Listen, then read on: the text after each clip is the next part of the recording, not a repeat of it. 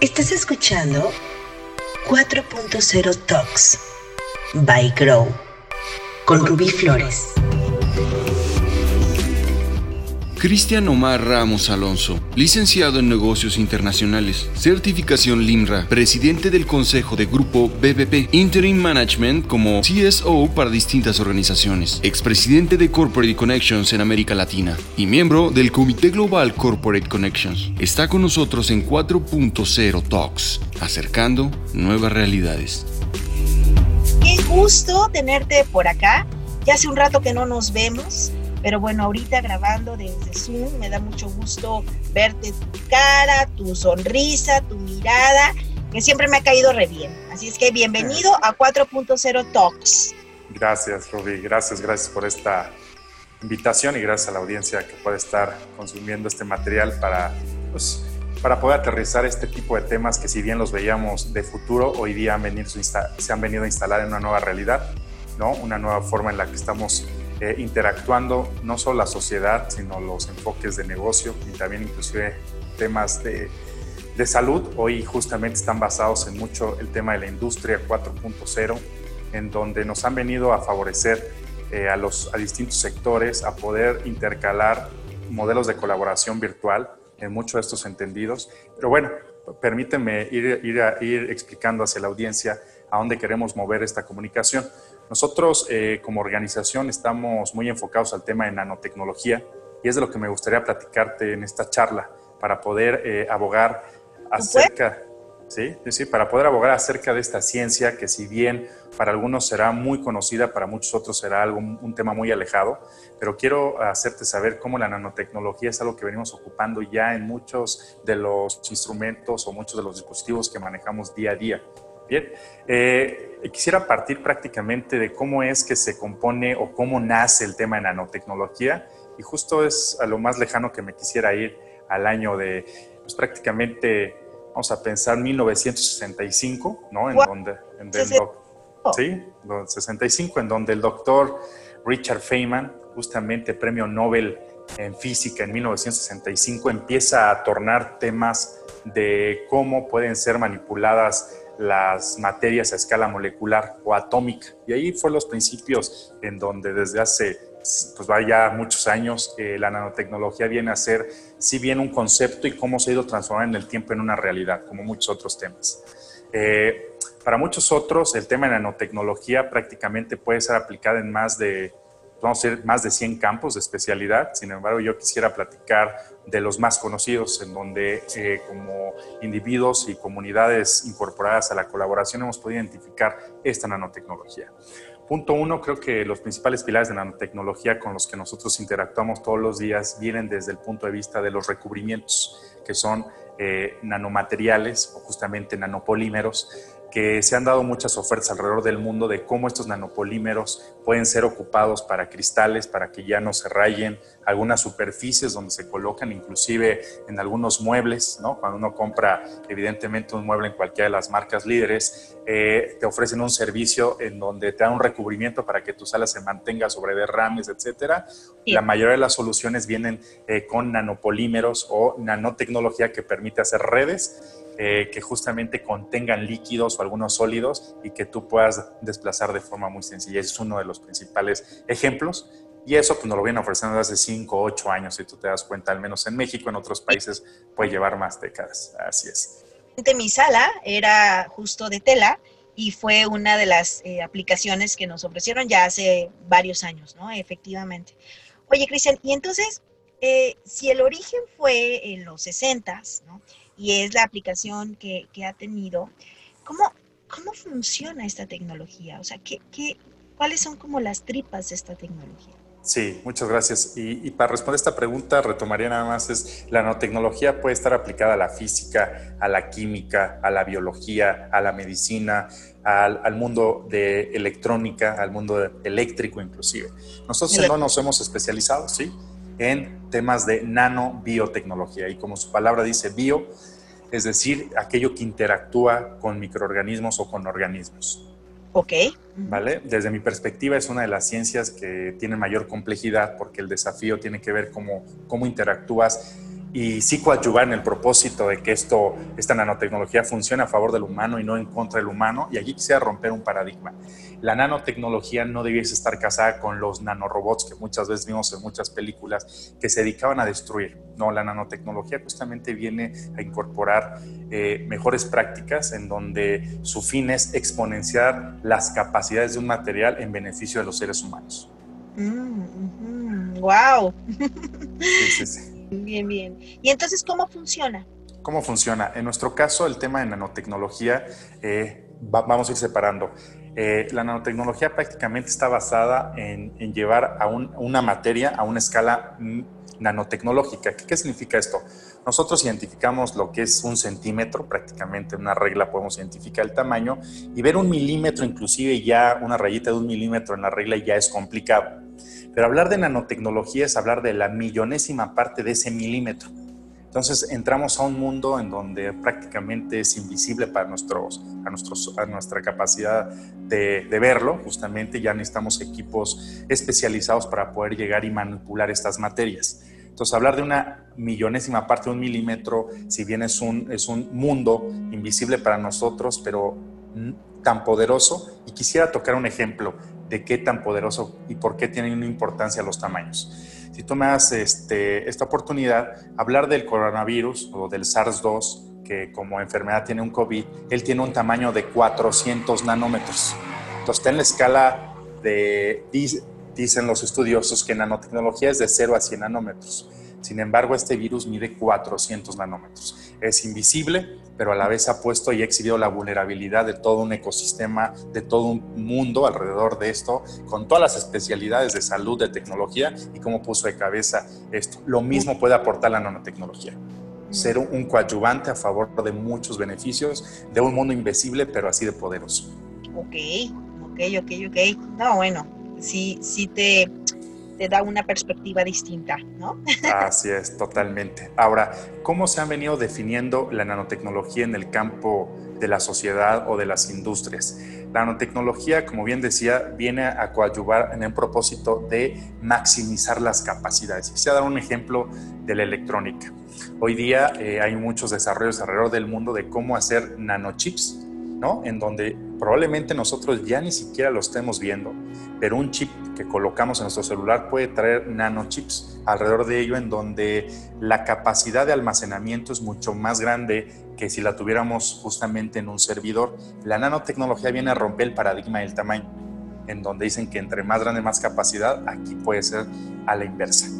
Sin embargo, hay un reto muy importante cuando metemos al campo de la nanotecnología, también como hacemos manipulación de esas materias, pueden perder o cambiar sus propiedades. Eso es importante. Entonces, el reto de los científicos en nanotecnología es conservar esas características, pero en tamaños nanotecnológicos.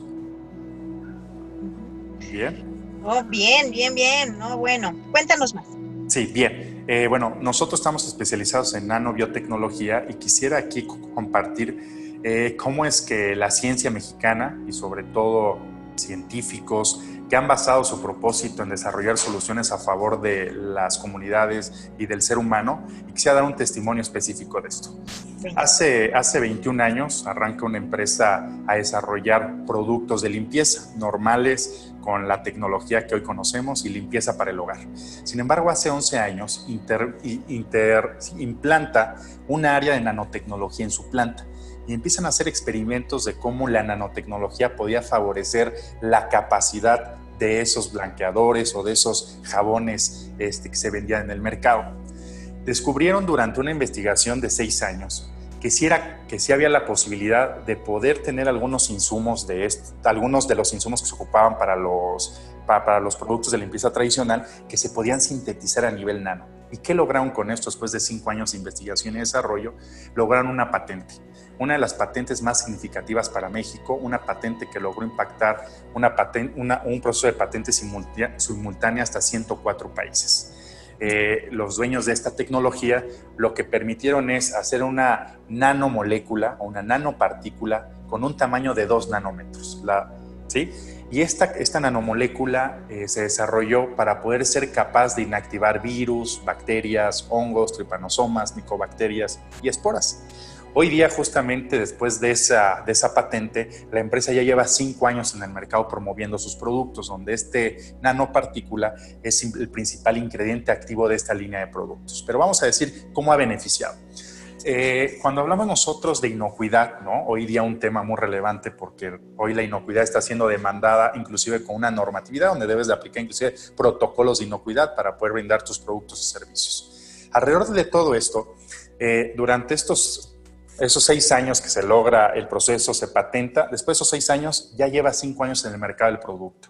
Este producto prácticamente se dividió en, en dos vertientes, antisépticos y desinfectantes. ¿Quiénes son los que deben de cumplir desde hace muchos años con este grado de inocuidad? Hablemos de hospitales, centros de investigación, centros de estudios clínicos e inclusive la industria de alimentos. Alimentos. Ajá. Y bueno, en estos rubros, eh, esta nanopartícula tiene la capacidad de poderse adaptar a distintos ecosistemas, a distintos journeys o procesos de, de, sí, de producción y inocuidad, en donde le dan la garantía a los usuarios o consumidores de que ese producto ha podido ser libre de todo patógeno o todo microorganismo que haga daño al ser humano. Entonces, ¿cómo aportó esta empresa su, su desarrollo de nanotecnologías hacia la humanidad? Que en el, en el 2015, si no mal recuerdo, la Fundación de las Naciones Unidas le dio la categoría a la empresa de salvaguardora, salvaguardadoras de la humanidad. Justamente le dio esa clasificación por el desarrollo tecnológico. Sin embargo, ese concepto y esa clasificación no era entendida hace cinco años, pues porque no habíamos vivido como hoy una pandemia que pusiera pues, en condiciones extremas a todo un planeta prácticamente. Después de esos cinco años que hoy vivimos esta, esta experiencia, eh, hace ver que estos desarrollos en nanotecnología sí tienen un sentido y una contribución en la humanidad. ¿De qué forma? Número uno, en, los hospitales hay un factor que se llaman infecciones intrahospitalarias o asociadas a la salud, en donde hemos sido testigos en muchas poblaciones, en muchos estados de la República, y que independientemente el sector, ya sea privado o salud pública, cuando intervienen a un conocido y que llegan inclusive a relacionarlo o a entubarlo, como bien se conoce, normalmente eh, llegaban a adquirir alguna bacteria o algún virus que tiempo después eh, se genera una complicación y en muchos casos inclusive la muerte. En este caso, este tipo de productos lo que provocan es justamente eh, crear algo que se llama espacios bioseguros. Y cuando tú colocas esta molécula en estos instrumentos, en estos utensilios, sus instrumentos o espacios, lo que haces es eliminar todos los microorganismos como virus, bacterias y hongos que afectan la salud humana. Hoy día, ante el SARS-2, esta solución de nanotecnología viene a ser una herramienta clave para poder crear un concepto que se llama espacios bioseguros, en donde las distintas líneas de productos que contiene esta nanopartícula le permiten a una organización poder basarse en un protocolo y que ese protocolo cumpla con todos los insumos que demanda. Y te pongo un ejemplo. Hoy día eh, se pusieron de moda las cabinas, inclusive en Jalisco sé que han sido estas cabinas muy, este, vamos a decirlo, muy usadas Prácticamente estas cabinas lo que permiten es al momento que pasa una persona y, va a tener acceso a una organización o una planta, puede estar justamente en un proceso de inocuidad, justamente en un proceso de desinfección, pero con insumos que no hagan daño. Esta nanopartícula, esta nanopartícula tiene las siguientes características. Veamos cómo ha evolucionado. Número uno, no es un químico, ¿vale? Dos, es inocuo para el ser humano es inocuo para las plantas y especies animales, es biodegradable y es bioselectivo. ¿Por qué hablamos de bioselectivo? La bioselectividad cuando hablamos de nanotecnología tiene que ver con cómo puede inactivar un patógeno pero no me hace daño a mí como ser humano. Entonces hay estudios obviamente que corroboran, inclusive estudios genómicos, de cómo esta tecnología que es tan micro no me hace daño a mí, pero sí me ayuda a contener riesgos sanitarios. Wow. Esto es un ejemplo de cómo la nanotecnología ha venido a ayudar. Hoy esta línea de productos, pues prácticamente está, la podemos encontrar en farmacias, distintas cadenas de farmacias, la podemos adquirir por una tienda electrónica o podemos generar un protocolo de bioseguridad poniendo estos insumos como un pilar para que tu organización sea clasificada un espacio bioseguro, una planta biosegura. Entonces, cómo la nanotecnología desde un insumo puede crear un concepto y hoy día un entorno. Wow, no, no, no, muy interesante y además exponencial, ¿no?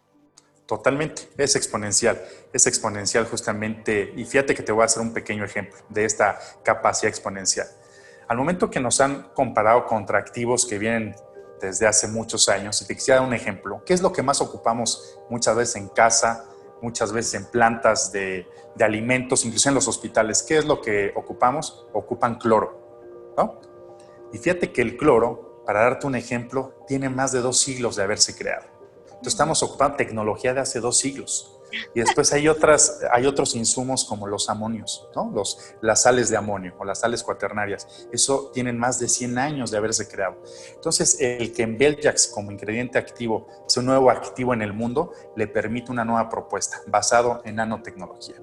Entonces, para todas aquellas empresas que hacen inversión en industria 4.0, que puede ser, perdón, sí, que puede ser nanotecnología, que puede ser inteligencia artificial, que puede ser robots de software, pues realmente estas inversiones hoy están teniendo un sentido y un sentido en donde no solo es algo con lo que queremos vivir, que donde hay una disposición de nosotros como comunidades económicas y comunidades sociales de querer tener estas tecnologías a favor de nosotros, sino también son los modelos de colaboración que hoy están permitiendo, en este caso, por ejemplo, esta nanotecnología permite hacer espacios bioseguros, cumplir un protocolo por ley, pero tener una cobertura para que todo usuario, cliente, empleado que entre a esa organización se maneje en un ambiente de bioseguridad.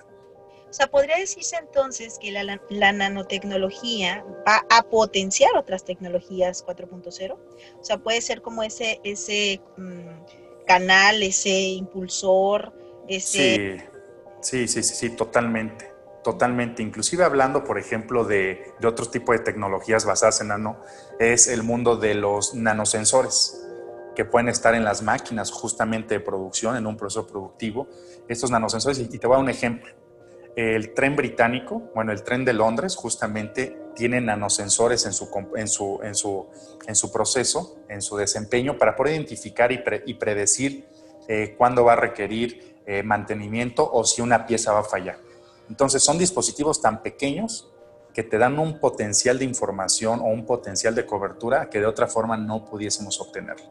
Esto no le genera mayor peso al tren, no le genera ninguna complicación y está totalmente teniendo lecturas. Es un ejemplo de cómo aplicar la nanotecnología. Otro tiene que ver con eh, eh, sensores de nanotecnología que convierten energía que viene, vamos a decir, de la que viene de pues, prácticamente de los sistemas eléctricos de alta o baja tensión, y al momento que entran a tus máquinas, estos, estos nano, nano exponenciadores, vamos a decirlo, generan, multiplican la capacidad de energía, obviamente que no afectan tus equipos, pero la puede potencializar.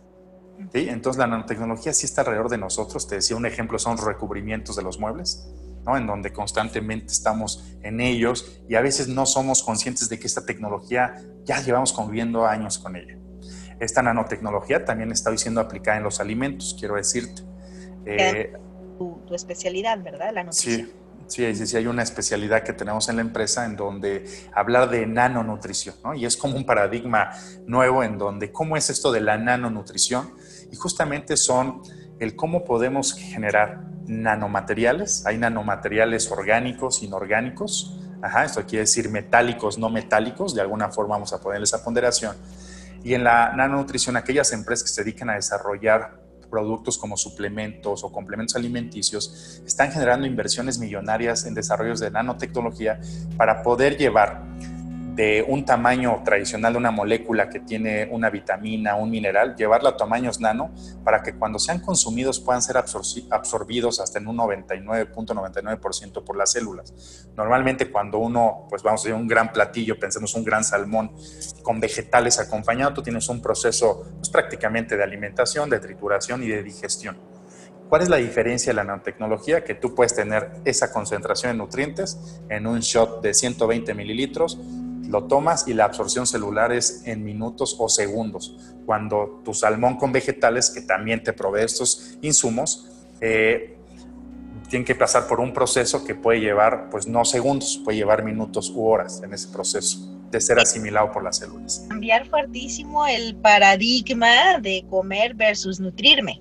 Exactamente, no eso eh, ahí está, ahí está justamente la diferencia. Paradigma muy fuerte porque obviamente eh, nosotros pues estamos eh, totalmente, em, la dinámica tiene que ver con que entre más como o, o, mastico ciertos vegetales, la cantidad, qué sé yo, pues obviamente estoy mejor nutrido, pero no necesariamente, porque muchas veces ese vegetal o esa carne o esa proteína, pues posiblemente no tiene incluso los nutrientes a, un, a un nivel que me funciona a mí, pero con esta nanotecnología, con un pequeño shot, voy a poder nutrirme y eso va ¿Qué, impacto podría tener en el cuerpo? A ver, ilustra. Sí, sí, y justamente lo que explicabas, vamos a llamarlo el concepto de biodisponibilidad. ¿Qué tan biodisponibles están los, los alimentos que actualmente estamos, eh, vamos a decir, que tomamos como alimento? Nuestra recomendación nunca es renunciar a la alimentación tradicional, pues venimos de una evolución que ha demandado estos procesos. Sin embargo, para todas aquellas personas que buscan un mayor desempeño psicofísico, físico, psicológico y emocional, nosotros sí, sí recomendamos eh, complementar tu alimentación con este tipo de soluciones en nanotecnología.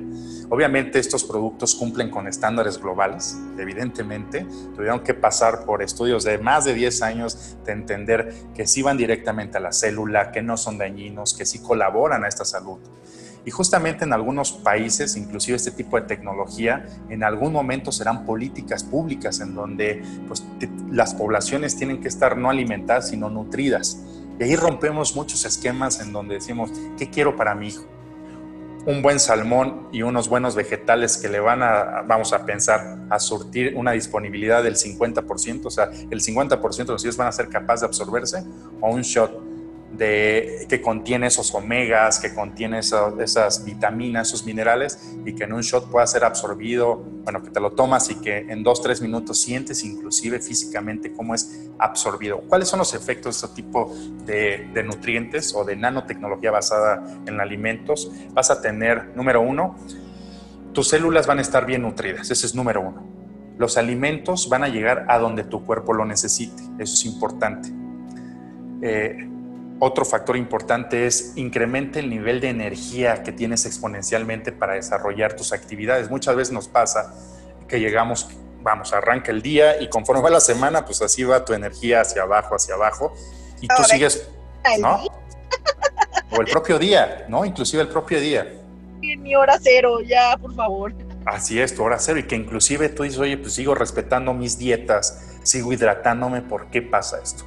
Porque evidentemente los alimentos desde hace muchos años, y hay muchos estudios alrededor de eso que no quisiera meterme mucho en esta charla, pero sí se ha visto que se decrementan los, los, los nutrientes que tienen los alimentos que actualmente hay, por la forma en la que se cultivan, por la forma en la que se tratan hasta que llega al plato. Entonces, justamente estas tecnologías vienen a complementar. Yo no sé si en el futuro lleguen a sustituir, sería muy arriesgado decir eso, pero... la que te iba a hacer. No, pero yo creo que hoy sí es un es necesario complementar, en donde tú puedas ver, no te quiero decir de superhumanos, ¿no? Pero sí te puedo decir que, la, que hay distingos entre personas que se nutren con nanonutrición con los que no, y es el nivel de energía y el nivel de pensamientos o capacidad de poder resolver, eso es totalmente observado. Inclusive este tipo de productos, si me lo permites, el Comité Olímpico de Alemania, por ejemplo, varias especialidades del Comité Olímpico basan, su, basan parte de su, pues, de su dieta en nanonutrición para poder exponer justamente mayor rendimiento. Hay un dato importante. Este comité justamente les hicieron estudios de dumping justamente para entender si, si da o no da y justamente pues dan como esto, esto no es una droga, entonces no se clasifica y no sale ese reactivo como dumping. Sí impacta, sí impacta en la fuerza y en todo el Totalmente, totalmente. Y por ejemplo, en la en agro, o sea, ¿cómo podría implementarse la nanotecnología desde la siembra. desde la siembra. Muchas gracias. Aquí hay un, ya te quedó respuestas. Y fíjate que me siento tan honrado no solo de estar en esta conferencia, en esta y con tu audiencia, sino también de, de, poner en alto a varios científicos. Y, y, uno de ellos es el doctor Luis Alberto Leinborg, que justamente es mexicano de Chihuahua y desarrolló, y desarrolló lo que se llama, imagínate este nombre, ahorita lo voy a traducir, pero es nanofemto micelas coloidales anfífilas enantiomórficas. Nosotros diríamos, ¿y qué, es ese, ¿y qué es ese trabalenguas o qué es ese bloque de palabras? Prácticamente, eh, y fíjate que aquí lo curioso, hablamos que un nanómetro es la millonésima parte de un milímetro. Cuando hablamos de femto todavía es una escala más pequeña que la nanotecnología, es pasar al otro aspecto todavía. Hay Y este niveles. cien- hay niveles. Y este, y este científico fue capaz de poder hacer estudios muy especializados. De hecho, tiene un centro de investigación en Culiacán. Y lograron entender cómo es que a través de esta femto-nanotecnología, las plantas eran capaces de nutrirse mejor. Y pasa lo mismo que el ser humano. Cuando nosotros logramos o vertimos fertilizantes en un cultivo, justamente eh, pueden ser sistémicos o no, justamente la absorción de los nutrientes, vive un proceso igual que nosotros. Tiene que destinar una energía a procesarlos y a convertirlos en energía para la planta. Cuando este descubrimiento sale, lo que le vierten es como un tipo, una tipa solución líquida, pero lo que hace la planta es absorber solo lo que demanda en donde la demanda. Y la absorción es como la que te decía yo en el ser humano, se absorbe inmediatamente.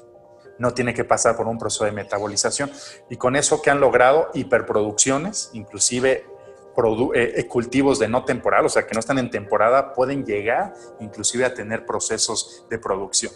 Eso es. Ahora, por otro lado, también existen otras soluciones que pasa con lo mismo de la inocuidad, cómo es que crear un rancho bioseguro, o sea, cómo tener plantas enfocadas al crecimiento y no a combatir enfermedades. También hay productos de nanotecnología en donde se encargan de los patógenos, de los microorganismos patógenos como virus, bacterias, hongos que atacan los cultivos y que muchas veces se traduce esto en pérdidas de cosecha de nuestros agricultores, ¿no? Que le apuestan totalmente a la cosecha y pues pérdidas enormes.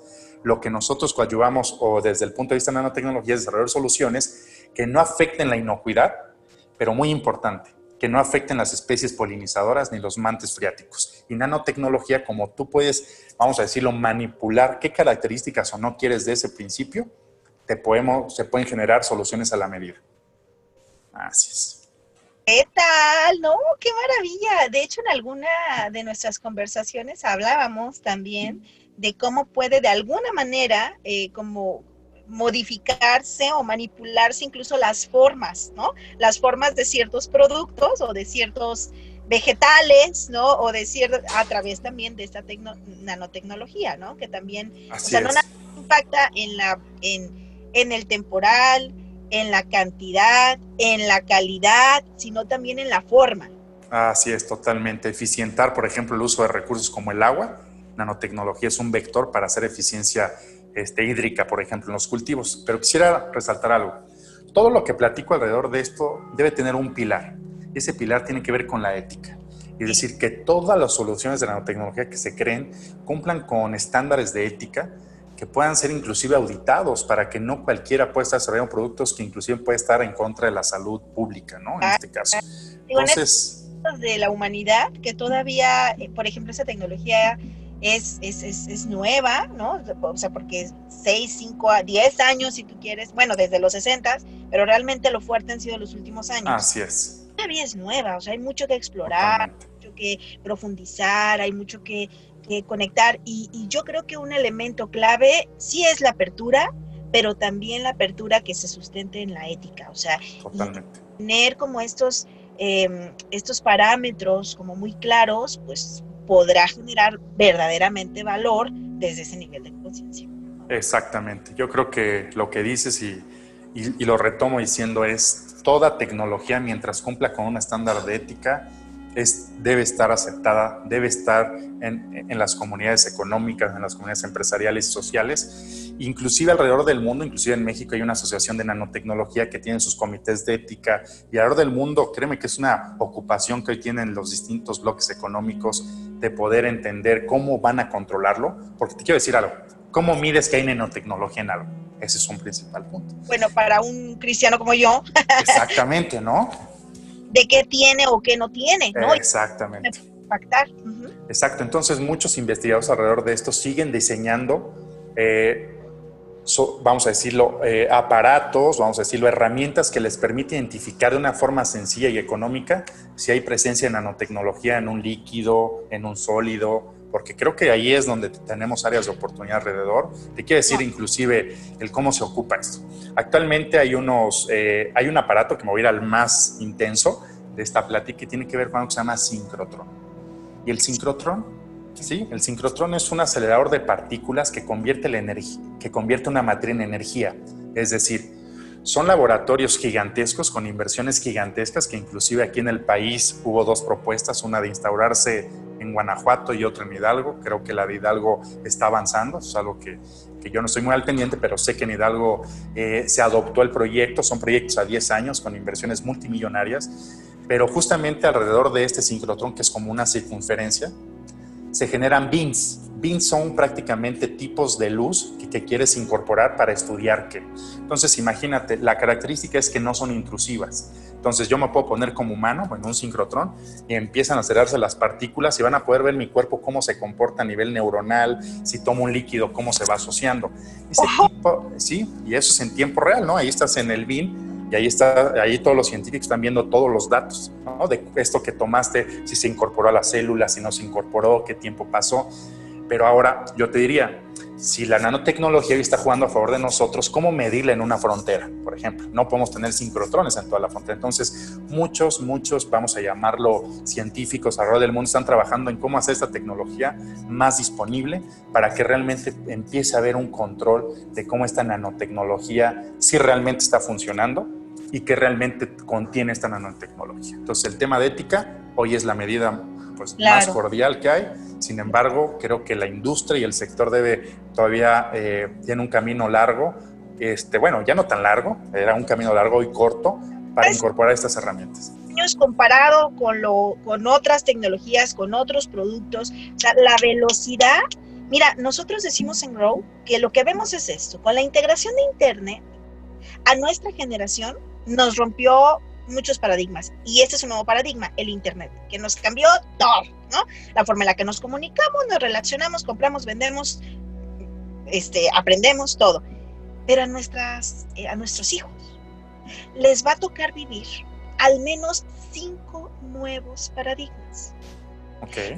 Que está cambiando, o sea, que, que va a ser una vida completamente distinta a la que, a la que nos ha tocado vivir a nosotros, ¿no? Entonces yo, no sé, ¿tú, tú qué opinas respecto a la nanotecnología y el cambio de paradigma? Porque eh, a mí me parece que, por ejemplo, un gran cambio de paradigma que va a provocar la nanotecnología en los alimentos es justo la forma en la que nos nutrimos versus lo que comemos, ¿no? O sea, que es, que es, una manera, películas y películas nos muestran de repente que con una pequeña pastillita tienes la dosis necesaria para mantenerte, ¿no? Em, alimentado, nutrido, ¿no?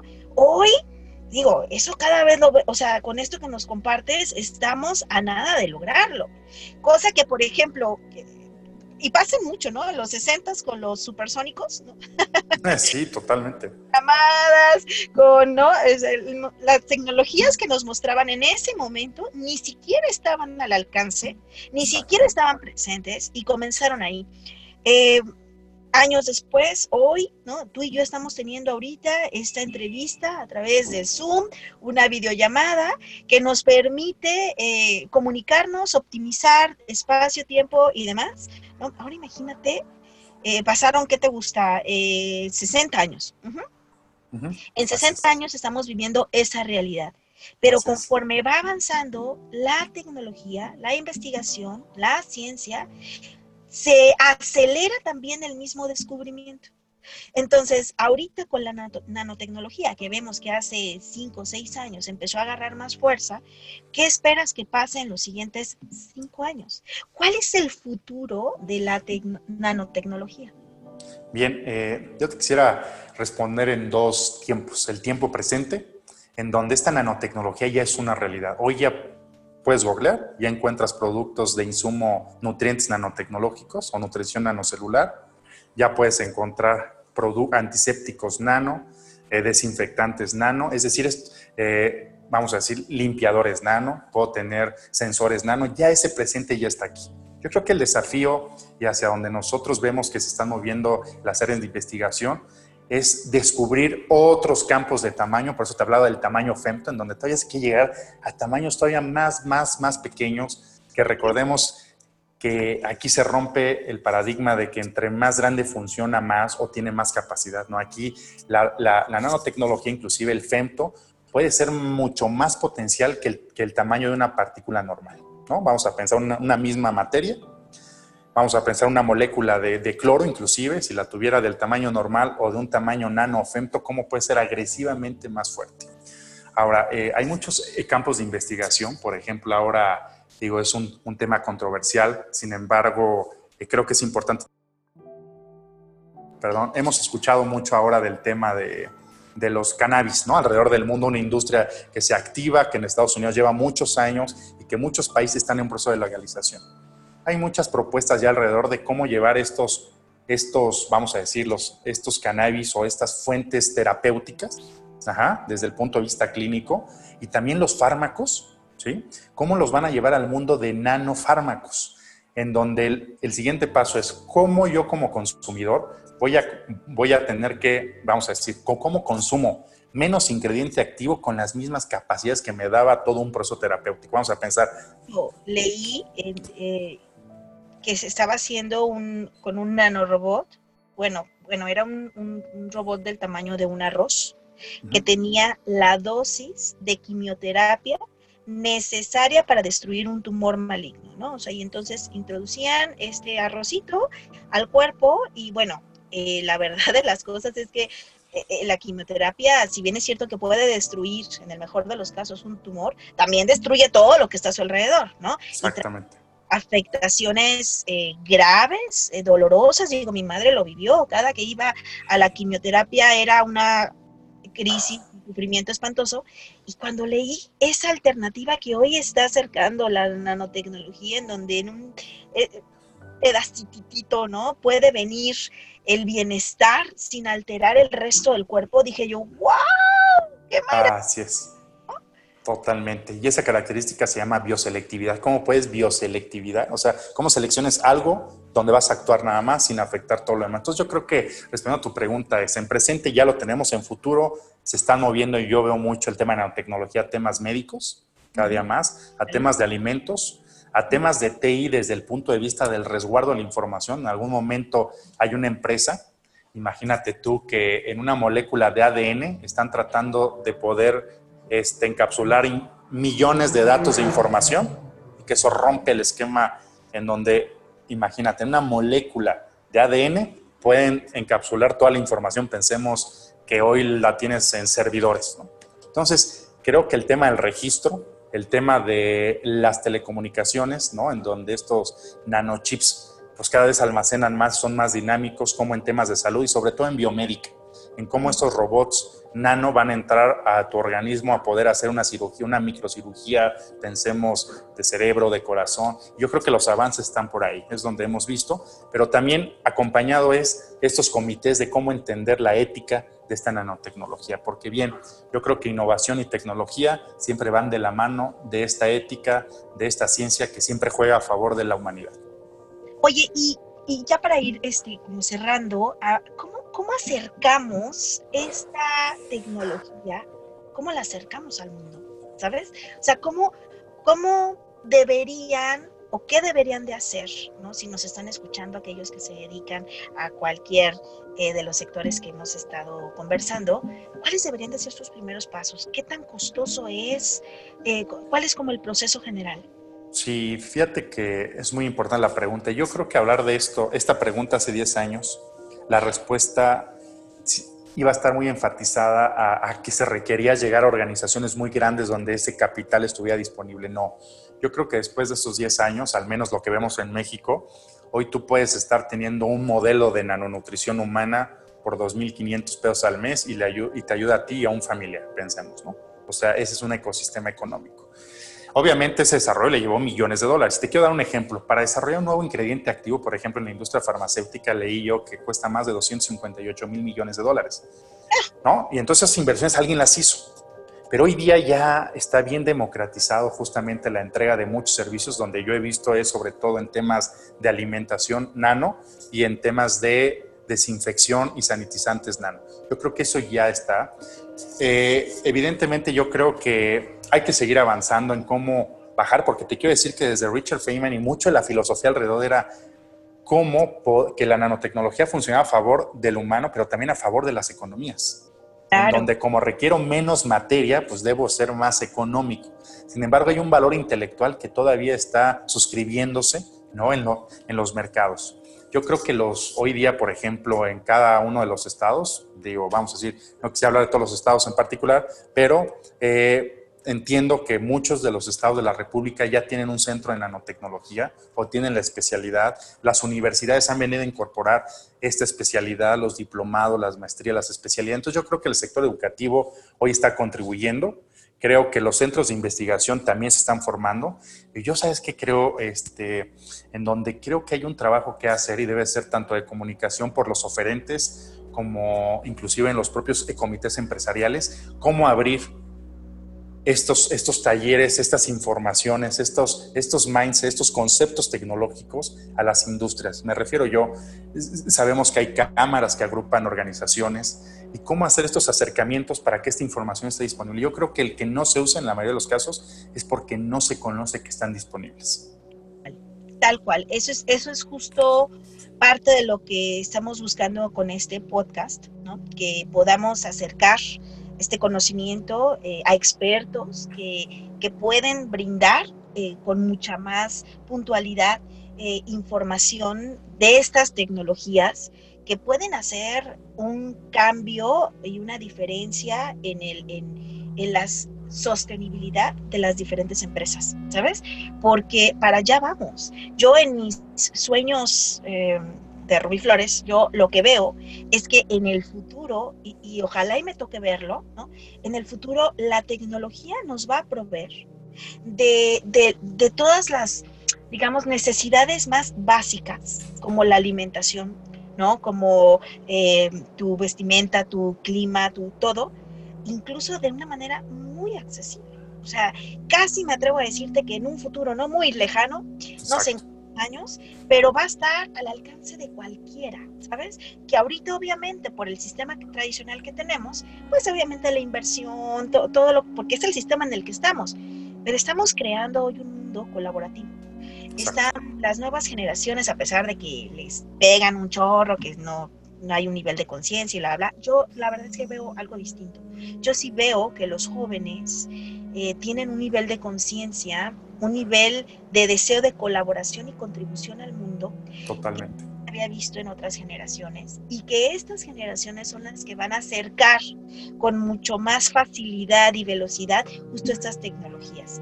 El día de mañana vamos a tener una mejor calidad de vida, una mejor experiencia de vida gracias justo a estas tecnologías que pueden alargar la vida, pueden mejorar la vida, pueden enriquecer ¿no? tu cuerpo, tu vida, tu mente, tus emociones. Qué maravilla de tecnología, ¿no sabes? Me quedo fascinada. Eh, y bueno, pues para seguir explorando más, Cristian, eh, dejamos la puerta abierta para seguir conversando de ello en otro espacio, en otro momento para hacer el cierre, ¿qué nos dejas como última frase? O sea, ¿cómo, cómo ves tú la contribución de esta tecnología a la humanidad?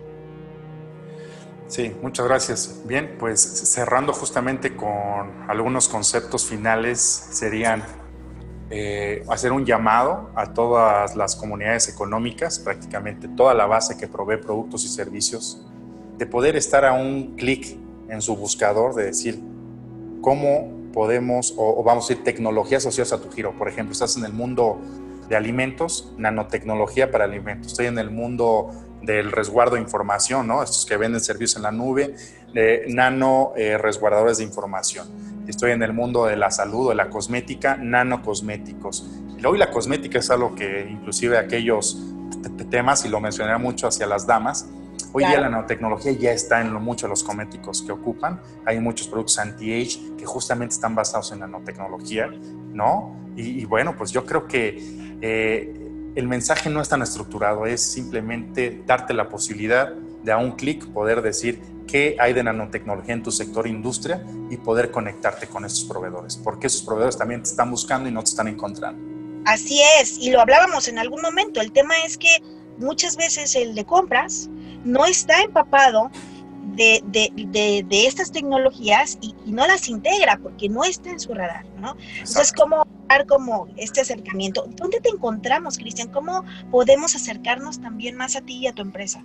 Sí, eh, mira, nosotros somos Integre Nano Solutions, es una empresa mexicana dedicada a la nanotecnología en distintos rubros. Hoy platicamos de unos podemos platicar más adelante de otros que tienen que ver ya en temas de salud médica. Y este, podemos entrar a www.integrenanosolutions, nanosolutions.com. Ahí podemos ver un poco más de nosotros.